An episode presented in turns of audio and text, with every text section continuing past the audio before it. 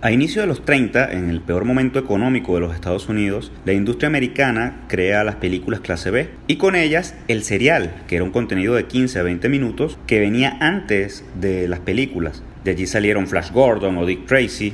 Este es el antecedente de lo que conoceríamos como serie en la televisión, con la aparición de esta en la década de los 50. En la actualidad, estos productos eh, se emparejan estéticamente al cine y esto ha llevado a que un grupo de reconocidos cineastas como Martin Scorsese, como David Fincher, como las hermanas Wachowski, quieran dirigir series.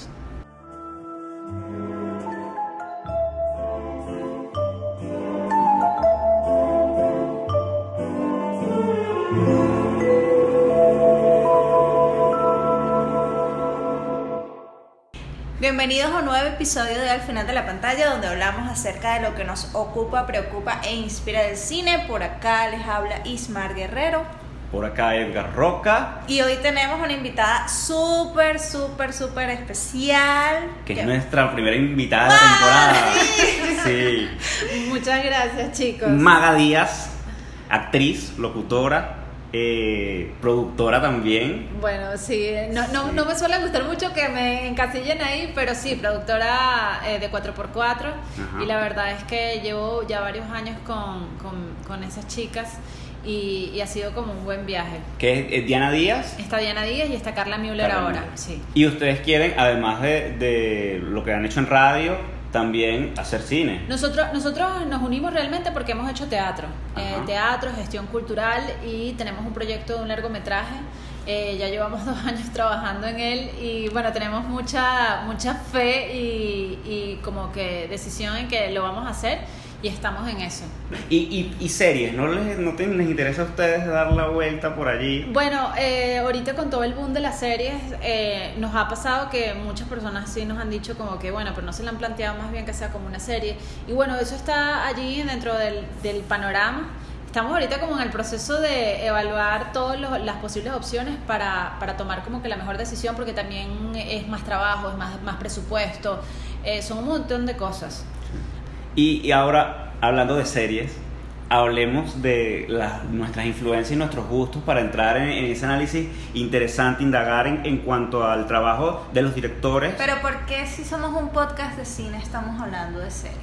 Habría que aclarar primero ese detalle. Muy bien, aclaremos, tienes toda la razón bueno, es inevitable que muchos directores de cine pues han empezado a, ahora como hay un boom de contenido, más allá del tema del streaming, si me parece que todo el mundo quiere estar en un afán de, de contenido, desde cualquier cantidad de marcas, eh, y bueno, están capturando talento, entonces claro, muchos directores han encontrado como que nuevos espacios para manejarlo. No es tampoco tan, digamos, el medio de la televisión no es tan nuevo porque bueno, Alfred Hitchcock tenía una serie de televisión, ¿no? Steven Spielberg por muchos años fue productor de televisión.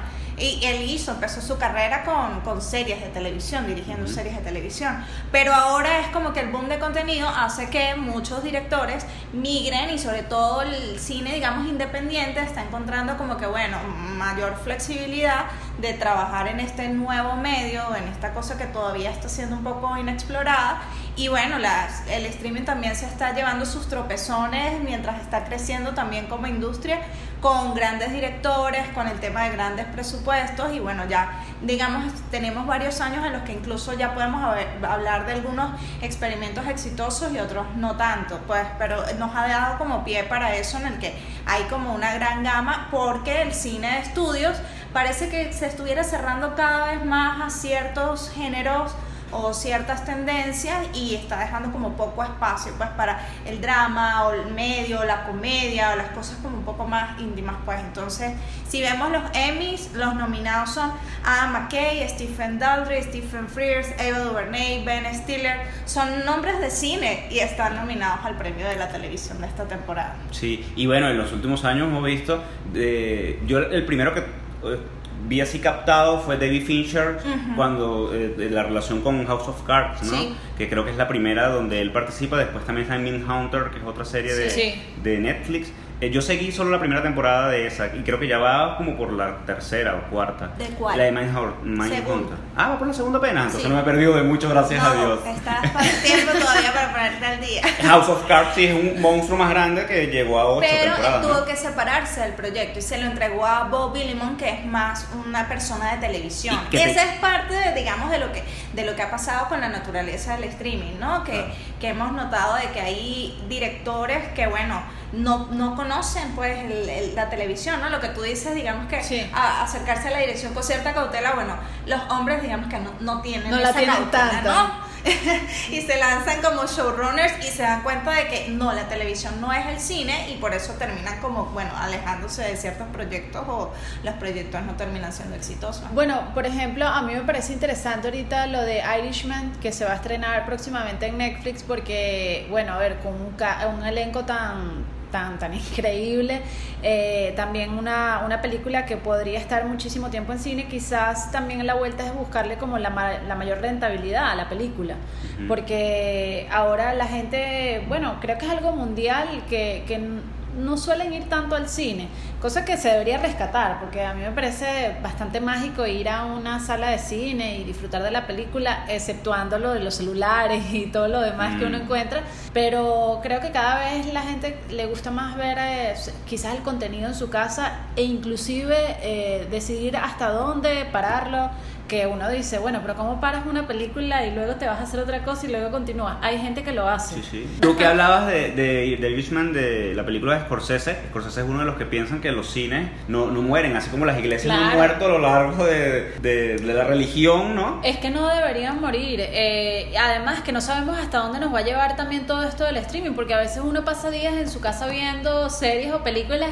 y bueno, a mí me sucede que digo, ya, necesito salir, necesito, ¿sabes?, Eh, interactuar con otras personas y, y bueno, no sé, La otra, vez, otras la otra vez me pasó y eso fue agarrando Stranger Things, me acuerdo. Mm. Yo viajé, me tocó por trabajo viajar a Dominicana y regresé. Cuando regresé, por estar con mi hija y tal, y fue una época además también como de algo de los apagones, Ok. duré nueve días sin salir de la casa. Estaba como. Sandra Bullock en... Pero cuando me di cuenta, caminé, caminé, caminé y llegué hasta el Parque del Este. Desde, desde esta zona hasta el Parque del Este, caminando así pensando. Necesitabas. viendo- sí, sí, yo dije, pero es que me estaba sorprendido. Nunca había estado tan consciente que duró nueve días metido viendo series. Eh, Porque es ahora como la otra manera de pasar el tiempo como en familia, si no puedes ir a los, a los cines porque hay problemas de lujo, porque hay problemas de seguridad, Sí. tú te internas con tu familia en casa y ves. Eh, También es una manera que Netflix ha dicho en varios estudios que es una manera como de aislarse sin querer. Porque bueno, de- tienes el control, el Mm. control e indirectamente de cuándo lo ves, cómo lo ves, con quién lo ves. Eh, que eso no pasa bueno en un cine, que tienes que planificar, comprar las entradas. Yo creo que es por eso también que han tenido como tanto éxito las plataformas. ¿Tú, tú has visto series, por ejemplo, como ahorita estoy empezando a ver, que A me ver. la debía, eh, Big Little Lies.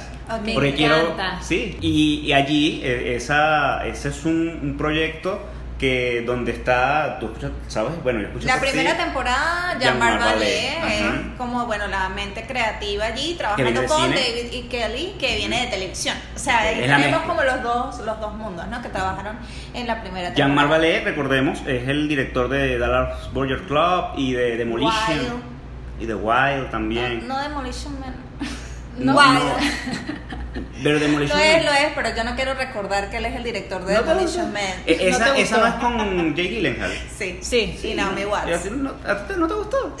Ok. Sigamos. Bueno, en la segunda temporada eh, está Andrea Arnold, que es otra, es una directora de cine independiente importante allá como, como directora. Está Meryl Streep que entra en el cast, ¿no? Sí, Eh, bueno, la verdad es que esa serie tiene algo muy bueno y es que cada personaje femenino tiene como una, o sea, está como la trama principal, pero hay como unas subtramas increíbles y, y es- se rescata porque no dejan a ninguna como a menos. Siempre están todas brillando de alguna manera. Y eh, bueno, todo el mundo dirá, bueno, es algo bastante cliché porque va en torno a la primera temporada de un asesinato, Ujú. pero la verdad es que también habla un poco de todo esto de la sonoridad femenina, del, del, del, ¿sabes? Guardar ese secreto, de contenerse entre ellas. No sé por qué capítulo vas, la cara. Sí, oh, no me digas. Ok, no voy a spoilear, pero. Y la segunda temporada, bueno, fue demasiado inteligente meter a Meryl Streep porque realmente es increíble la, la- lo creadora que es ella, porque el personaje le aporta demasiado a la historia, te hace sentir una ira y una locura. No sé si será la misma parte mm, quizás a los hombres, pero en el caso de las mujeres, a ver si estás conmigo, por ejemplo, cuando, bueno, uno tiene una pareja, es imposible, o, o si estás casado, eh, eh, la suegra. Siempre hay, o, o te puedes llevar muy bien, o eh, puede ser que sea bastante complicado. Y hay como unos encuentros ahí bien, bien tensos que muchas personas se sienten identificadas y que es una manipuladora. Y tú Claro. dices, ¿hasta dónde va a llegar esta mujer? Y la segunda terminó, yo pensé que iba a ser fin- la final porque ellos habían dicho que no iban a tener otra temporada. Va a haber una tercera temporada. Va a haber una tercera temporada. Sí, lo dejaron como abierto. Ellos dicen que bueno, que sí existe, tendrían que unirse, pero luego obviamente de todos estos escándalos con Andrea Arnold, pues queda todo ya de, la, de, de manos de Nicole Kidman y Reese Witherspoon como productoras, ¿no? Que Sí. pongan en marcha el proyecto. Pero ahora Reese Witherspoon está en una serie con Apple, entonces... Que está increíble también. Sí, exacto. Entonces ya como que cada una eh, se, se van a otros proyectos, es cuestión de volver otra vez a congregar. Lo que pasa es que ellas quedaron tan emocionadas en la primera temporada de lo que habían logrado que bueno. Lo pues que pasa es que ese es un proyecto que lo ha llevado también Reese Witherspoon de la mano de Hello Sunshine, que es su productora, y, y yo creo que yo creo que para dar por una tercera temporada, para saber cómo estas La mujeres van a dejan, no, lidiar. la dejan abierta, exacto, Sí. para terminar. Además de Reese Witherspoon, la- las otras productoras asociadas son eh, Nicole Nicole, Kidman. Kidman, y hay una más, ¿no?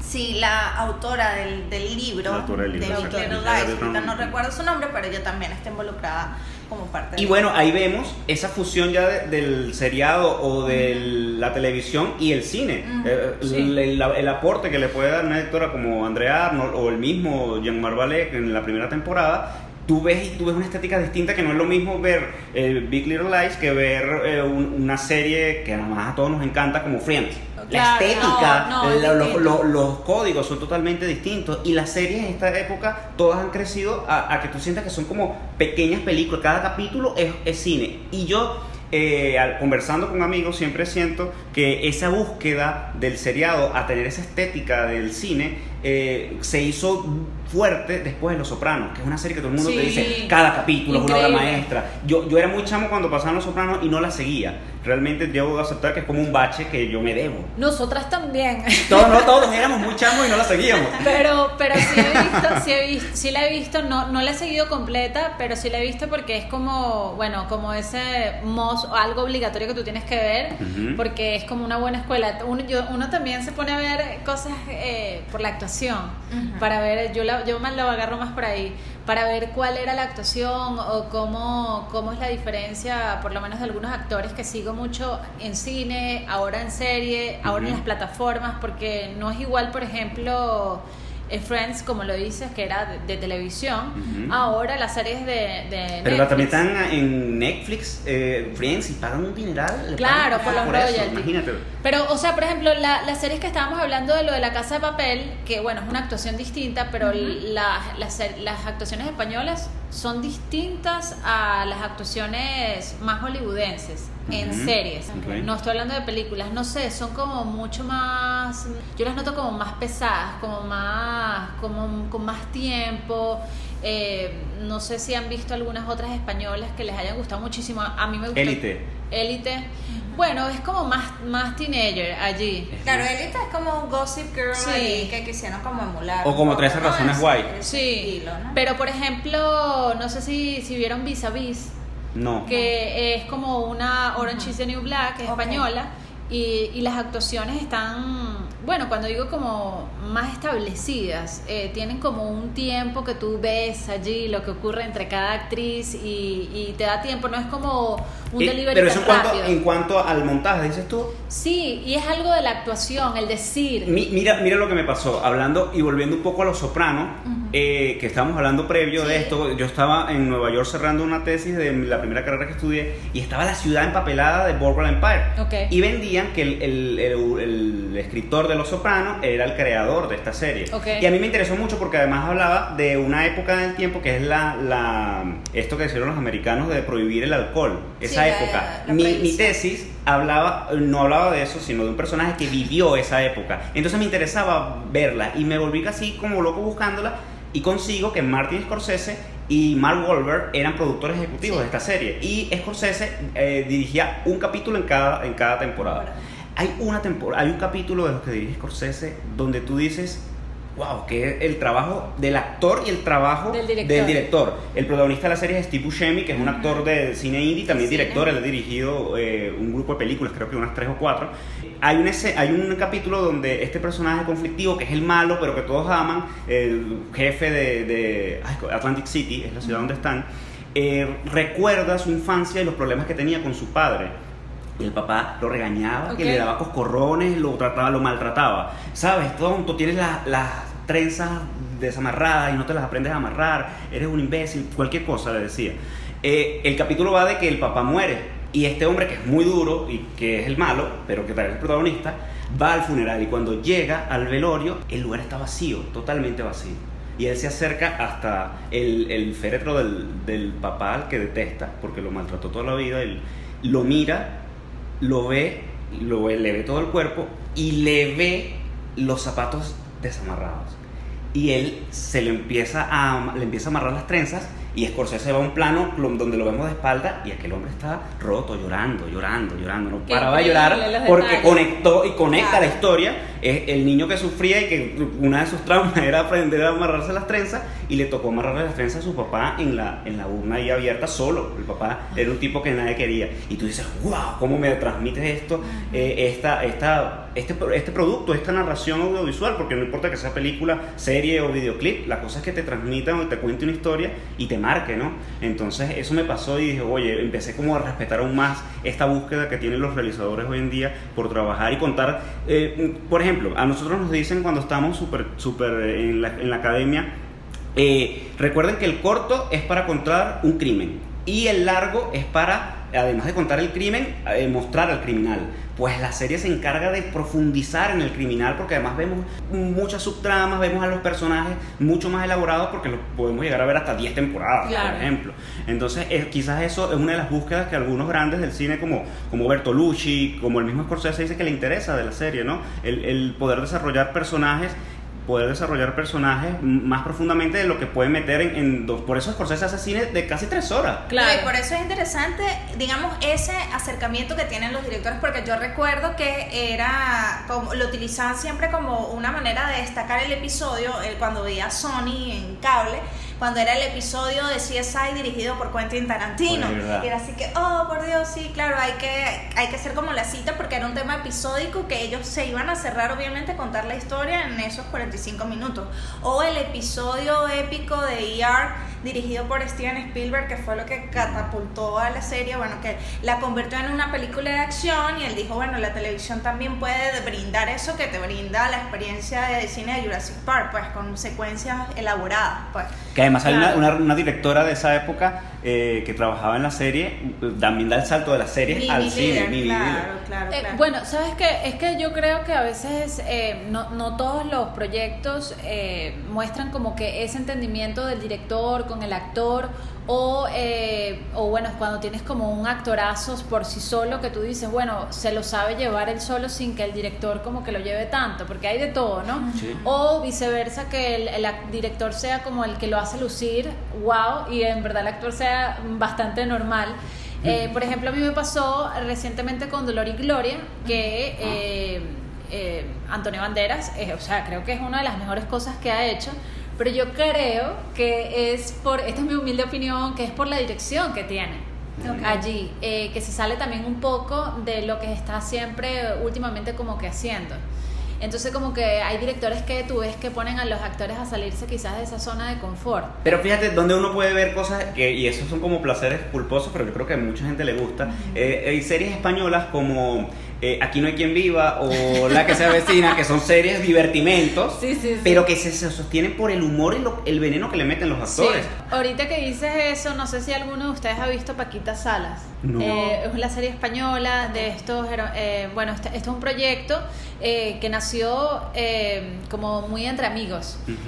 Este, ya les voy a decir los nombres de los directores, son, son, son parejas, son los, er- bueno, los, los Javis, le dicen los Javis porque amb- ambos se llaman Javier Calvo y Javier Ambrosio. Ok. Y eh, bueno, ellos comenzaron con esto bajo presupuesto, lo, lo pusieron en una plataforma en España y tuvo mucho éxito y Netflix se los compra. Esto todo de un amigo, el amigo está vestido de mujer hace de Paquita Salas, pero es un hombre realmente. Y yo no sabía, cuando tú empiezas a ver la, la, la serie, no sabes si es que de verdad él va a hablar de que está atrás de, de transvesti o es que él es así. Él es así, o sea, es, el personaje es así. Lo dan a entender como si fuera una mujer. Y todo es a través de lo que tú estás comentando, como que lo que le aportaron el, el pequeño crew, que son amigos, en, en esto de divertirse. Y la serie es un palo, ya va para la tercera temporada, obviamente tienen más plata. eh, y todo ha cambiado, pero las tramas han sido increíbles y son como muy locales. Se trata de. Todo, todo va, no, no, no lo voy a spoilear, solamente de que va de una trama, de una actriz que pasó en la vida real, que se inventó una historia. Como que yo me inventé que fui a los Oscar y me puse una, una foto photoshopeada al lado de Bradley Cooper y eso lo mandé a la prensa y obviamente a, a la mujer la, o sea, la cacharon. Fue, o sea, fue terrible. Ella se tuvo que salir del medio, nadie la llamaba, o sea, se sentía avergonzada Claro, por lo que hizo, cómo llegó ahí. Y de eso va realmente la temporada. Yo no sabía que eso había ocurrido en la vida real porque cómo le pasa eso a alguien por la cabeza. Claro. Creo que la aconsejó un manager. El manager obviamente lo peor que pudo haberse eh, hecho. Y bueno, realmente es una, una serie que, que no tiene desperdicio y pasa eso que tú estás diciendo. Sí, uno, uno se enamora de los personajes y quiere, es parte como de ese, de ese vecindario, de ese... de- Yo los sigo todos en Instagram. Imagínate, exacto. Sí, sí, nos pasa, y esa es la otra cosa, el- la época en la que estamos viviendo, ¿no? Creo que, y eso también a, a mí me pasa como actriz, uno tiene que hablar o hacer lo que, con- de lo que conoce, pues. O sea, nuestras realidades y por eso quizás yo conecto con lo de Paquita, pero no por lo, sino conecto porque ellos hablan de, como de ese Star System de la época dorada y yo lo traspolé a, por ejemplo, Venezuela, que tuvo una época dorada y yo soy de una nueva generación que no ha vivido eso, o sea, ha tenido que forjar otras oportunidades. Pero cada vez yo creo que, que uno elige como algún contenido que se engancha mucho, es porque hay algo que uno se siente identificado, bien sea de su país o de donde viene. O te conectas individualmente de la cosa... Sí, yo creo que bueno, eso es de lo que de eso nosotros tenemos ciertas carencias, pues porque hablar de este boom de contenido, pues vemos cómo Colombia está produciendo también sus series, que tienen también una proyección. Bueno, yo hace muy poco vi Distrito Salvaje y me pareció muy interesante porque es ellos contando su propia historia, este proceso de pacificación, pero por ellos, es, no es como narcos que son obviamente Claro. showrunners eh, Americanos. norteamericanos que están contando la historia. O sea, eran ellos hablando de su proceso y de lo que se está viviendo. Juan ¿Qué? Pablo Raba en una tremenda actuación, o sea, de verdad Que- que- y que es, es- lo que tú dices es muy importante porque ellos hablan de la inserción de esa persona que fue de la guerrilla a la sociedad, o sea, como que estuvo en la guerrilla como si fue, hubiese sido un trabajo por un tiempo y ahora después como recuperas tu vida. Exacto. Y, Y- eso le pasa a muchos allá. Y, y tenemos además Juan Pablo Raba, que lo sentimos como Nuestro, porque hacía tele, Juan Pablo. Juan Pablo hacía telenovelas en nuestro país. Entonces ver el crecimiento y ver además muchos, tú revisas allí y la Hay gente, venezolanos. hay venezolanos, la Sí. gente de la hora cero, de la película que se estrenó hace unos 10 años acá en Venezuela, Sí. que viven en Los Ángeles y están metidos, son Sí. parte del, del equipo creativo, productores de, de, de- Sí. de la, de, la, de la serie. Y excelente, viene ya una segunda temporada. Bueno, igual, igual Narcos, aun cuando el equipo, eh, digamos, eh, técnico, lo- los showrunners, los que llevan, los creadores, son norteamericanos, mucho el talento también venezolano Sí. Sí. participaron Y uno se siente, cuando un venezolano ahí se siente que bueno, que está ahí metido en la serie. Sí, y los mismos colombianos, por supuesto, en mayoría colombianos, pero en una de las temporadas de Narco estaba Francisco Denis, que es Sí, venezolano, claro, que claro. ha sido protagonista de un grupo de películas acá, y que bueno, uno lo veía en microteatro haciendo, Claro. y entonces ahora lo ves. Y ahora lo vemos con su acento de Medellín ahí. que no es la mejor temporada para mí de Narco, porque ya después que se va Wagner Moura a la serie. Pero hizo un trabajo estupendo. Sí, sí. Y lo más cercano que hemos visto nosotros como venezolanos, digamos, una proyección, una narrativa nuestra, Ujú. es Bolívar. Yo no la he visto, pero cuéntanos tú.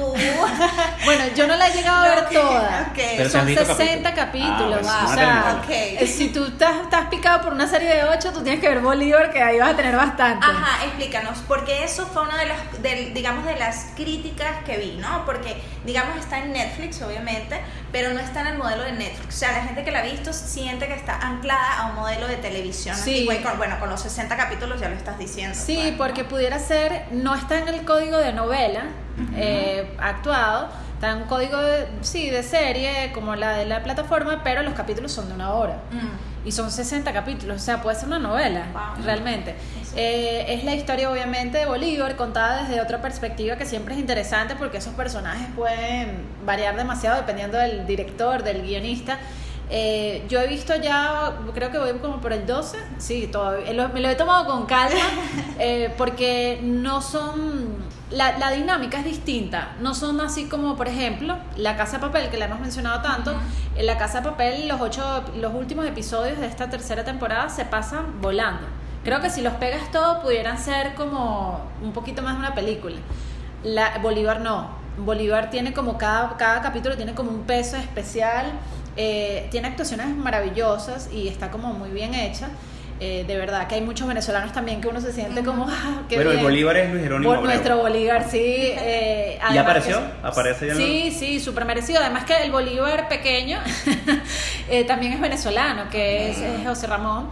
Y, y, bueno, la verdad es que está muy bien hecha. es cuestión de terminar de verla, a ver si también tú uno está como que uno está de acuerdo con esa visión de Bolívar. Pero creo que muestra más como todo lo que sufrió él, bueno, porque tuvo una infancia también en la que su mamá partió, eh, su papá, ¿sabes? Toda esa parte como más humana. Y creo que es interesante y me parece chévere que, que, esté allí. Quizás si hubiesen sido más cortos los capítulos, yo creo que las personas se la digieren más rápido y hubiesen tenido varias temporadas. Es que atrás hay una coproducción de Caracol, si no estoy mal. Sí, por eso la gente incluso ha tenido esa percepción y que bueno, se ve confirmada cuando vemos quiénes son los productores y cómo es el modelo que estuvo realizado.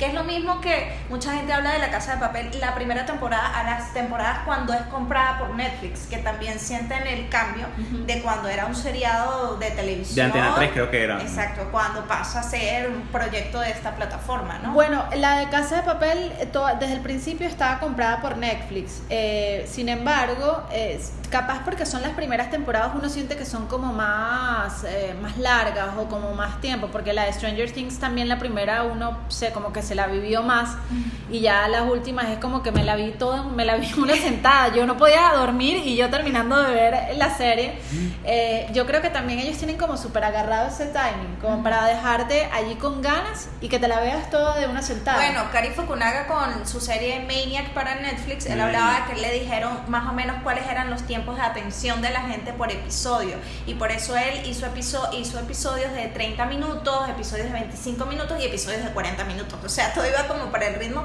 por el modelo binge watching. Pero eso ahora se está viendo trastocado. Bueno, incluso previo en Netflix, no sé si vieron The Get Down de Baz Luhrmann que fue como, bueno, un proyecto millonario que lanzó Netflix y Baz Luhrmann, no viniendo de la televisión, sino del cine, les dice, bueno, yo esto lo voy a entregar en dos partes. Y para Netflix era que, no, ese no es nuestro modelo, nosotros tenemos que entregar, no, lo voy a entregar en dos partes. Fue como la primera vez que ellos accedieron a eso, pasaron varios años.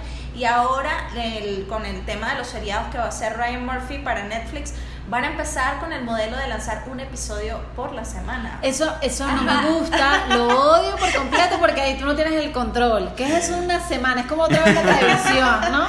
Es como Game of Thrones. Sí, no, no, no, eso era horrible. Sí, yo lo veía, ustedes, ustedes sufriendo. De verdad que no, eh, yo no estoy de acuerdo con eso. Eh, por favor. Así que ya sabes, Netflix seguro está escuchando. Y eh, creo que sí funcionan mucho los de 20, 30 minutos. Eh, por ejemplo, creo que Sex Education, eh, que también fue muy buena, la serie eh, era, eran cortas. insisto, los de Paquita, ellos la tenían súper clara porque los capítulos al principio eran de 25 minutos mm. y tú te lo veías y eran 5 episodios. Era como, no me puedes dejar así y te molestabas y ya, entonces eso seguro que tú vas a ver la siguiente temporada. Pero, por ejemplo, con eso de Bolívar, ahora que me dices, sí, ha, ha sido bastante denso verla. Eh, yo creo que lo hubiesen picado, claramente. Allá en Venezuela hay además un buen grupo de, directores y de actores venezolanos. Estábamos hace poco hablando de Henry Rivero, que dirigió hace unos, años Puras Joyitas, que está radicado allá y que dirigió El Comandante, por ejemplo. Acá en Venezuela, que Ismar lo decía hace un, rato, lo de, lo de que lo más cercano a ese estilo de serie son las telenovelas. Luis Alberto Lamata dirigía telenovelas y sacaba el dinero que hacían telenovelas para él, a él le servía para hacer las películas como El Enemigo, como... Qué bella época. Sí, eh, eh, por supuesto Chalbó, César Bolívar, todos esos directores directores que tienen más de 10 películas eh, realizadas dirigían capítulos de telenovelas. de, eh, eh, reunían la plata, dirigían su, su, película y se compraban su apartamento y el carro. Le daban para ah. todo. hay, una, hay una historia muy bonita de Luis Alberto que con un dinero que se ganó en una telenovela, él duró muchos años casado con, con Lourdes Valera hasta, hasta su fallecimiento. Qué bien. Este, cuando como pareja no, y yo no sé si debería contar esta intimidad, lo que pasa es que él me lo contó y en un viaje que veníamos juntos hablando, y me parece una cosa bellísima. Yo casi que lo abrazo, lo que pasa es que iba manejando y no podía abrazarlo cuando me lo estaba contando. Pero eh, eh, él le dijo a, ella, mira, con este dinero que tengo por la telenovela que acabamos de hacer, ¿qué hacemos? ¿Superamos esta crisis personal de, de no poder tener hijos, hijos juntos y compramos una casa nueva? O hacemos una película donde tú pierdas un hijo y salimos artísticamente de esta de esta de este de esta drama de este dolor que tenemos como pareja. Y te hicieron hacer el enemigo que es una película con Danielita Alvarado Carlos Cruz buenísima, a mí esa, película es genial. Bellísima. Bueno imagínate todo lo que uno pudiera hacer es, esa época dorada que debería regresar va a volver va a volver o si no que bueno que todos tengamos la oportunidad de poder hacer contenido de esa manera porque también es como una manera, por más de que había estrés, eh, es una manera un poco de conectar realmente con lo que quieres hacer. Ahora hay como un poquito más de estrés de si vas a hacer algo que realmente tienes como esa presión de como que bueno, vamos a, ver si funciona o no. Por lo menos en mi generación, Edgar y que yo no. pero porque ya tú tienes ya tú tienes películas, pero es un estrés eh, realmente porque no hay tantas opciones. Eh, eh, como actriz y, en todo caso como productora, tendrías que lanzarte, pensarte bien en la jugada. Al menos que bueno, que, que decidas irte afuera y sí, o consigas un padrino mágico que te colabore y haga Bueno, por eso es que, digamos, ahí es donde siento que cuando, cuando se habla, digamos, de que es mejor la televisión o el cine o la serie, o sea, para, para mí, digamos que no son como cosas que estén en conflicto, ¿no? Sino como, obviamente, son dos medios que, o sea, que nos ofrecen historias, pero sí me preocupa es que, por ejemplo, en el lado del cine, yo siento que, sea como sea, vamos, sale una película o dos películas al año eh, y, lo ideal es que obviamente sea una manera de contarnos a nosotros mismos. Aquí en Venezuela. En Venezuela. En, en cambio en televisión siento que cada vez estamos o sea, no nos estamos viendo, o sea, no nos estamos contando. Además de que hay una fuerte censura, este, digamos, de los canales tradicionales que obviamente no pueden contar lo que antes sí nos narraban, por ejemplo, por estas calles o cualquier novela que muy por encima o muy superficial, pero siempre la, la vida real o la vida venezolana o nuestras costumbres y tradiciones siempre eh, entraban a la historia, pues, y ahora pues no, no lo vemos. Yo creo que sí hay obviamente una, una escasez de contenido porque no hay eh, canales, eh, que es la verdad, ya que esto es un podcast, pues se puede decir. Eh, pero, por ejemplo, también hay que rescatar eh, las nuevas generaciones, porque también no podemos vivir siempre como que cuando veíamos por esta calle, yo cuando era pequeña yo veía por estas calles, pero ya eso también es otra, ya eso pasó y hay que aceptarlo. Eh, por ejemplo, hace poco se hizo en RCTV Internacional, que todavía de vez en cuando hacen algunas producciones, se hizo en Mi Amiga, que es una seriela que de hecho está escrita por Karim Valecillo eh, está protagonizada por Diana Díaz, eh, una de mis socias, y eh, es lamentable porque no se ha mostrado aquí. Ah, se, se, la sacaron del país, no sé si en algún momento se va a mostrar por acá, en, por IBC creo, y habla un poco de toda esa, de las redes sociales, de, de, ser, de, ser, una youtuber, que es algo un poco más actual, que es lo que le pasa a las nuevas generaciones. Porque tú preguntas a alguien de 18 años eh, qué quiere ser y muchos te pueden decir, yo quiero ser un youtuber, yo quiero dedicarme a eso y es que esa sea mi profesión. Entonces como que también hay que apostar un poquito por esas nuevas generaciones o ver la manera de hacer cine o, series, bien sea por internet. O bueno, también hay muchos venezolanos que se están yendo ahorita a formarse. Yo no estoy diciendo que no vayan a regresar. Quizás vienen y vienen repotenciados en algún momento en el que bueno, aquí haya, haya donde mostrar. Claro, eh, queda uno como la esperanza de ese regreso de la diáspora, que, que bueno, los que quieran o deseen, pues lleguen y, o los que empiecen desde fuera a contar pues la historia, digamos, porque eso también sería interesante, pues empezar a hablar de ese proceso migratorio, de, de esta venezolanidad regada por todo el mundo y bueno, cómo está, cómo está viviendo pues fuera, ¿no? Sí, creo que es una época que nos tocó, que no está fácil y creo que hay que como que reinventarse en la manera de eh, generar cine. Hay, hay directores que, bueno, como tú, Edgar, este, sacan películas ahora y también se aplaude porque, bueno, me imagino que habrás pasado también por Niagara en bicicleta para hacerla y, bueno, por todo, todo lo que nos sucede. Pero lo, lo hiciste. Pero quizás un chamo de 18 años, lo que tú estabas comentando, no ve la manera de que lo pueda hacer aquí y bueno, hay que impulsar eso o bueno, que vuelvan en algún momento si, si decidieron estudiar afuera y pudieron.